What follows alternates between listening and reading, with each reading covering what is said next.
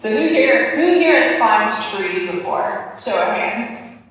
So most of us kind of know what that feels like, right? We've been up in a tree before. So I want us today to open up to Luke 19. Um, from that intro, you can probably guess who I'm going to be talking about today. Any guesses? Zacchaeus? Yeah. So in Luke 19, um, to give you guys a little bit of context, Jesus is passing through Jericho on his way to Jerusalem. We know um, it's getting close to his time of crucifixion, his death and resurrection. Um, and so he's on his way to Jerusalem. And as he's coming into the city of Jericho, um, if we look back to the end of chapter 18, um, so that's Luke 18, verse 42 we learn that Jesus has just healed a blind man. Um, so the blind man says to Jesus, he says, Lord, I want to see. And Jesus says to him, Receive your sight. Your faith has healed you. Immediately he received his sight and followed Jesus, praising God. When all the people saw it, they also praised God. And so that's the context in which we're coming into chapter 19 with is they've just witnessed this miracle of a blind man receiving his sight. And so that's the context for this next encounter um, when Jesus gets into Jericho. So we're going to pick up uh, in chapter 19 and read verses 1 through 10. It says, Jesus entered Jericho and was passing through.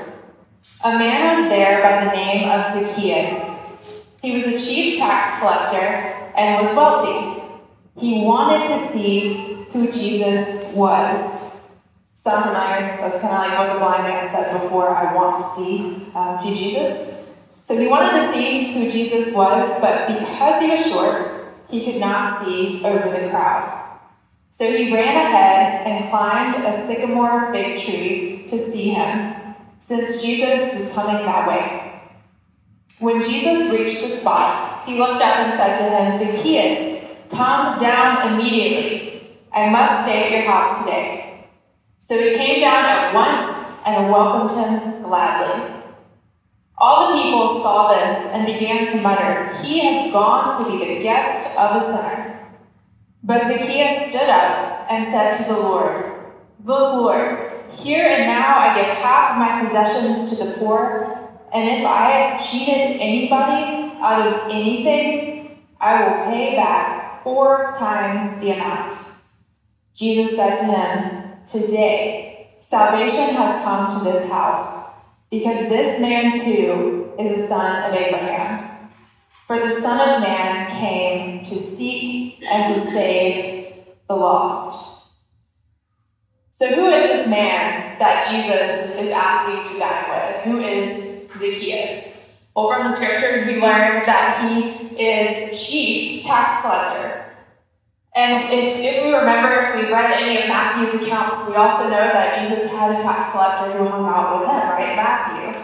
But we also learn that tax collectors weren't really loved by people during that time. In fact, most people hated tax collectors because they were gathering money for the Roman Empire. So let's look up just a few verses to Luke 18, 10 through 11, just to give kind of an idea of what people thought of tax collectors during that day. So here Jesus is telling a parable where there's two men going up to the temple to pray. One a Pharisee and the other a tax collector. The Pharisee stood by himself and prayed, God, I thank you that I am not like other people, robbers, evildoers, adulterers, or even like this tax collector. So while these verses tell us a lot about the Pharisee's heart, it also tells us a lot about what people thought about tax collectors, right? They put them on the same plane, if not a greater sin than robbers, evildoers, and adulterers. And so this is the perception that people would have of this man Zacchaeus. And we know ta- taxes have been a hot topic since long before the IRS existed.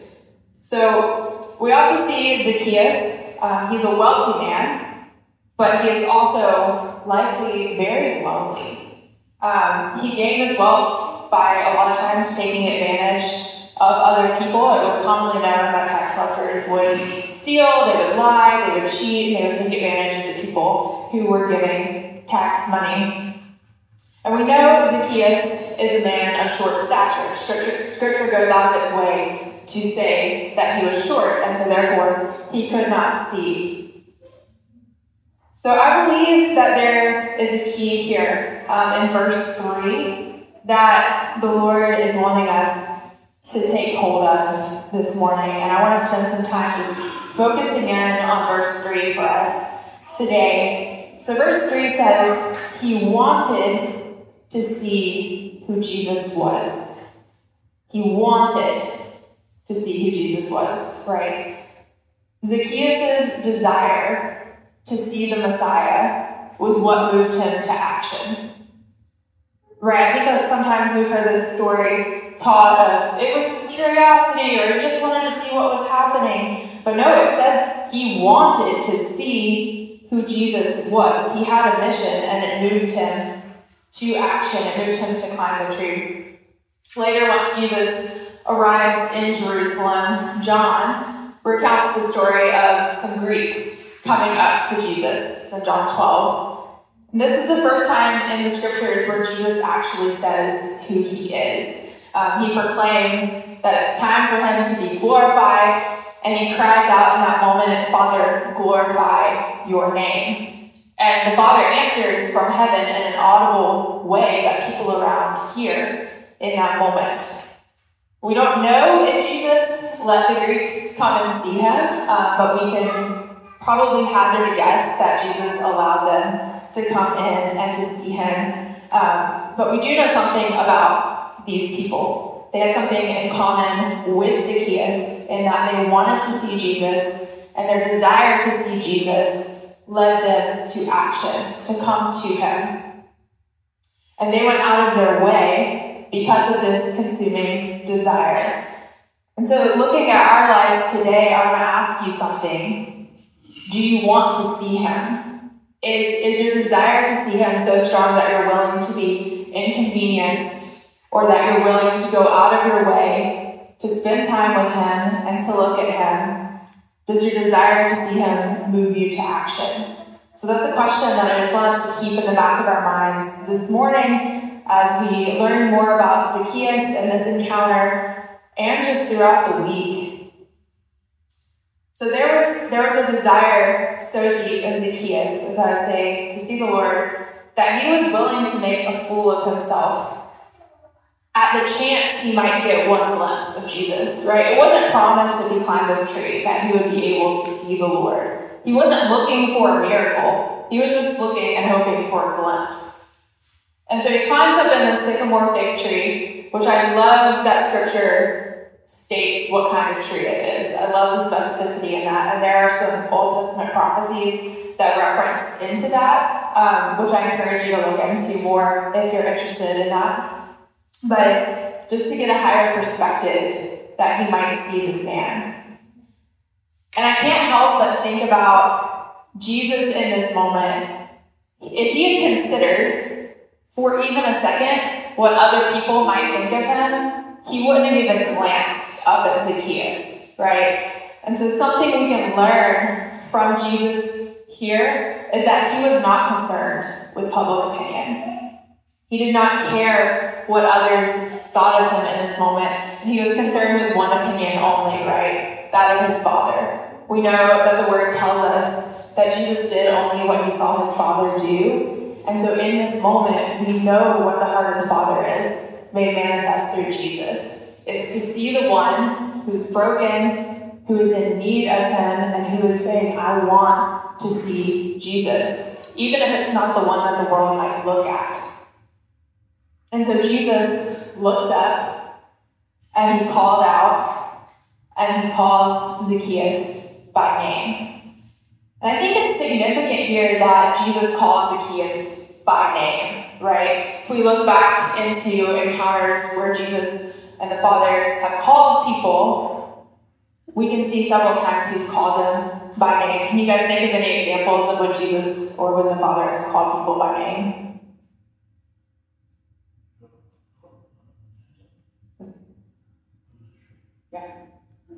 Saw you under the picture. Anybody else? Even Old Testament things. Samuel? Yeah. Yeah. So Jesus and the Father have called people by name from the beginning, and there's other times when calling is important. Um, we see that a lot in the Old Testament prophets. Um, we see that with Abraham. We see that with Moses, where Moses is out tending the sheep and he's called by the Lord um, through the burning bush. Um, we saw Samuel when he was a boy being called by the Lord. Um, but it's moments of significance, moments of marking when the Lord calls his people. And so then Jesus invites himself into the home of this tax collector. And scripture says that Zacchaeus welcomed him gladly.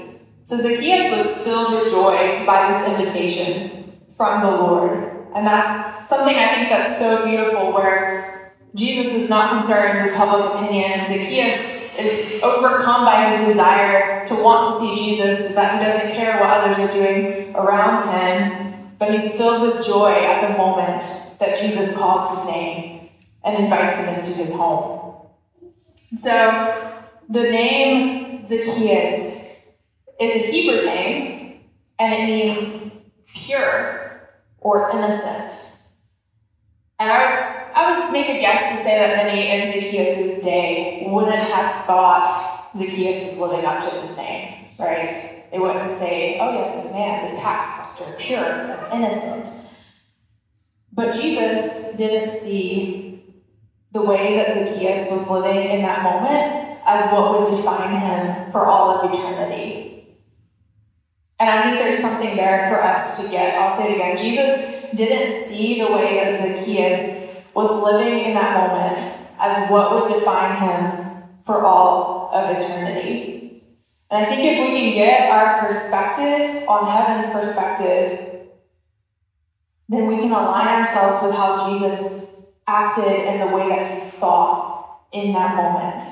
He saw beyond the Zacchaeus that was just standing in front of him. He saw the Zacchaeus for all of eternity and the plans that the Lord had created him for. And he saw a need for salvation. He saw a man who wanted to see but didn't know what else to do other than climb up a tree. And Jesus saw a member of the flock who needed to be brought back into the fold. And so, my prayer for us this morning is that we would be filled with a desire to see Him that moves us to action and that we would see like Jesus. And we can only do that through the power of the Holy Spirit. So this encounter ends with Jesus in verse 10 saying, For the Son of Man came to seek and save the lost. And this verse right here alludes to what the Lord speaks over Israel in Ezekiel 34 11 through 16. So let's turn over there to Ezekiel 34 11 through 16, and we'll put it up here as well.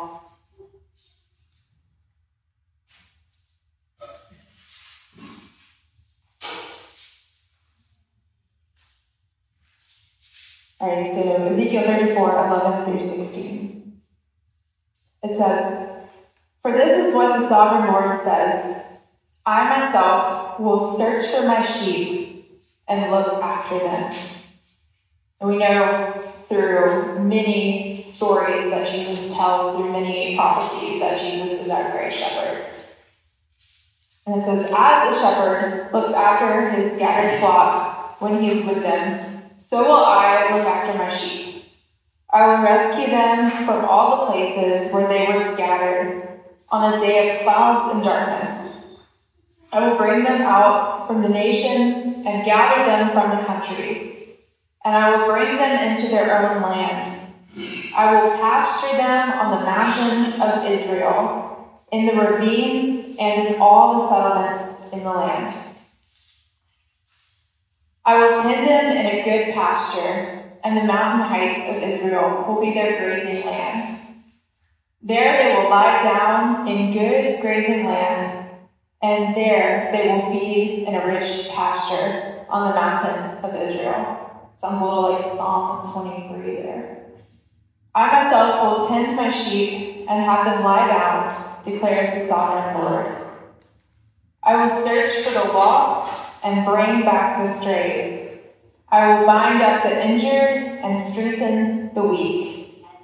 But the sleek and the strong I will destroy. I will shepherd the flock with justice. And then the Lord continues on to talk about him as the shepherd over Israel. What we can learn from this, though, is what is at the heart of Jesus' ministry? What's at the heart of the Father's ministry? Um, it's restoration unto the Father, restoration unto Himself. And so, what does that look like? Well, here Jesus said it looks like seeking and saving the lost.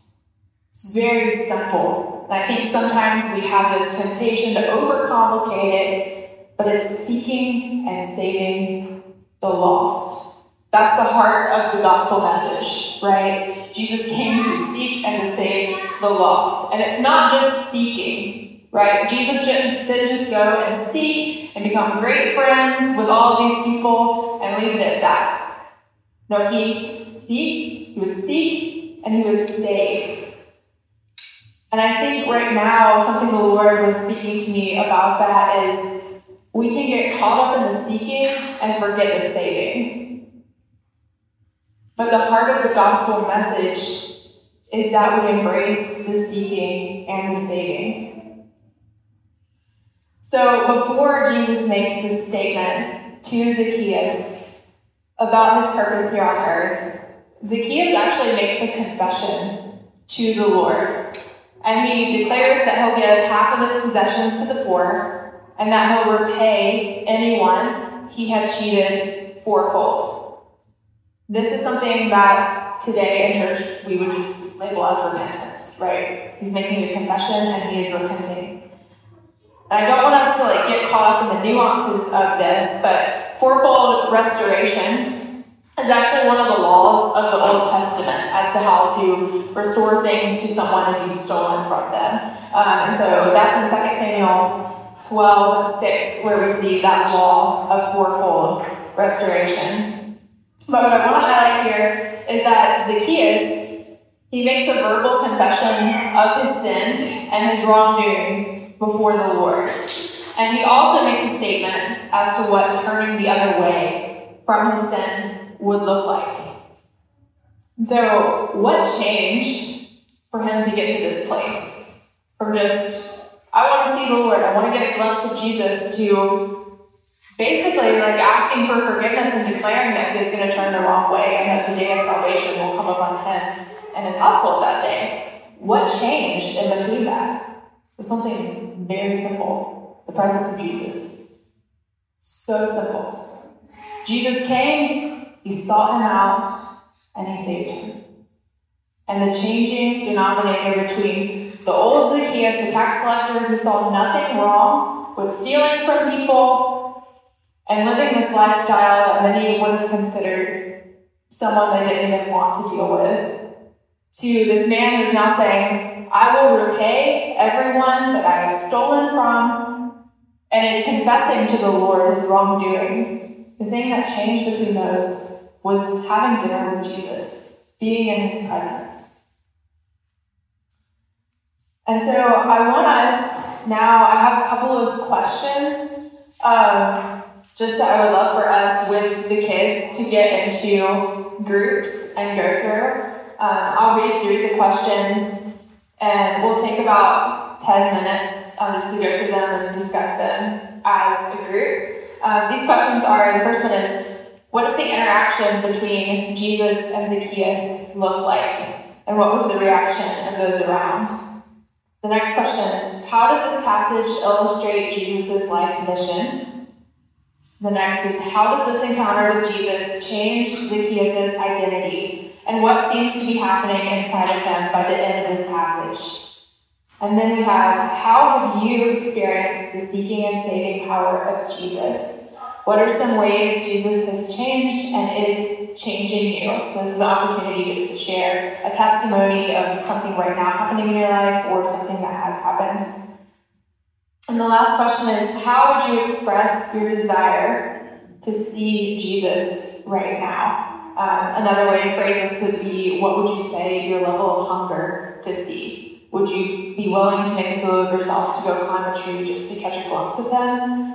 And just be honest in answering that with where you are. I know at different seasons of my life, I've been in different places with answering that question. Um, and then I want to end with us having some time to just pray for one another to have a deeper desire and hunger. So, if we want to just get into groups of about three or four, um, then and that includes kids in your group, and it can be like five if two kids particularly want to be together. Um, but I want to encourage us just to like to all go around and answer these questions um, and just glean from the scripture uh, in this passage of the life of Jesus and how this encounter with Zacchaeus um, is truly life changing.